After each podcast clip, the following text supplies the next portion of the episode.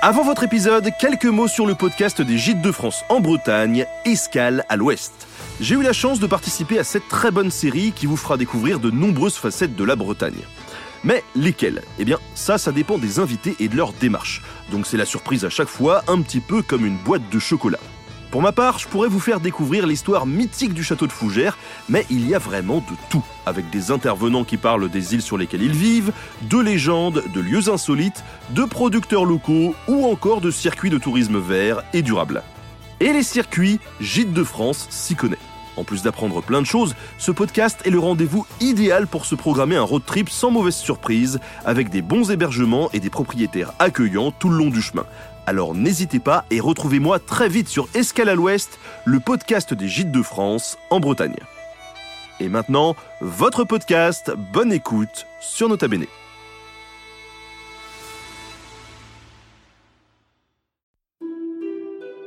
Mes chers camarades, bien le bonjour. La mythologie scandinave, sur Nota Bene, on aime bien, hein, ça je pense que vous l'avez compris. Il existe un certain nombre de textes qui en parlent, comme les Eddas ou les sagas. Le souci, c'est que ces textes sont écrits par des chrétiens, et ce, bien après la période viking. Alors, à quel point retranscrivent-ils fidèlement leur mythe?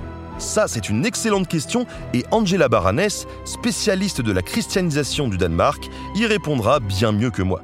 Alors je lui laisse la place pour répondre en attendant la sortie complète de l'entretien dans quelques jours. Bonne écoute alors moi c'est vrai que quand je, on évoque la, christianisation sur à travers les, programmes Nota Bene aussi, c'est vrai qu'on a beaucoup parlé de, mythologie sur Nota Bene. Et eh ben on évoque aussi forcément les mythes, euh, les écrits sur lesquels euh, on peut se, se reposer.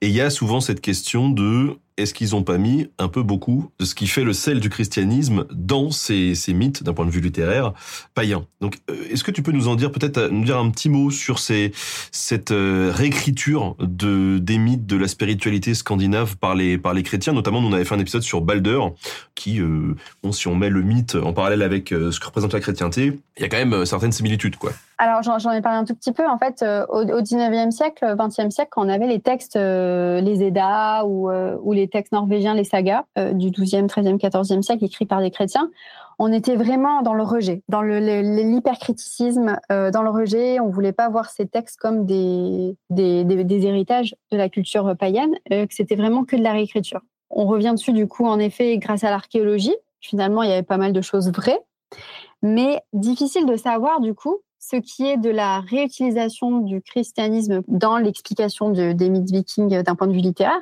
de ce qu'était le front commun euh, indo-européen. Parce qu'en fait, dans tous les cas, euh, on pourrait dire que le, panthéon viking nordique peut se rapprocher de ce qu'on pourrait trouver aussi dans le, monde, antique. Euh, il y a de toute façon des fonds communs, un fond commun.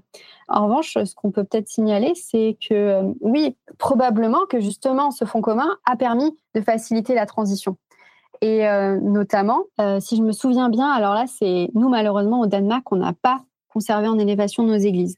Mais on peut quand même se tourner vers les églises de Norvège, splendides, qui sont encore debout et qui datent alors du XIIe siècle, XIe siècle dans leur, leur origine, mais visuellement, on est sur du XIIIe siècle, ça a été reconstruit. Toutes les sculptures qu'on a fantastiques avec des serpents, des, des cerfs qui sont représenteraient le Christ qui se bat contre le mal.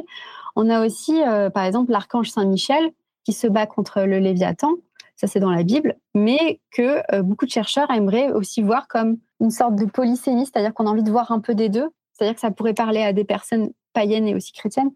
Euh, ça serait aussi, mince, qui c'est qui se bat contre le, contre le serpent euh, dans les mythes Jormungand, Thor? Ouais, Thor.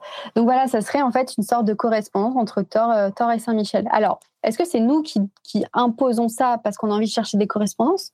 Ou est-ce que eux ils le voyaient tel quel? Ça c'est c'est vrai, c'est une vraie question et pour le coup on n'a pas de texte qui, qui, nous, qui, nous, qui nous évoque leur, leur ressenti là-dessus.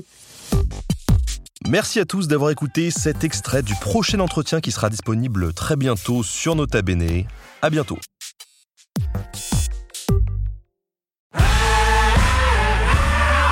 Si vous avez aimé ce podcast, vous aimerez aussi mon autre podcast, Calixto, dans lequel je vous raconte des mythes et des légendes. En attendant que vous nous suiviez sur Castbox, Apple Podcast, Podcast Addict ou toute autre plateforme qui propose cette fonction, n'hésitez pas à vous abonner. Vous pouvez même nous laisser une note et, soyons fous, un petit commentaire, je le lirai avec plaisir.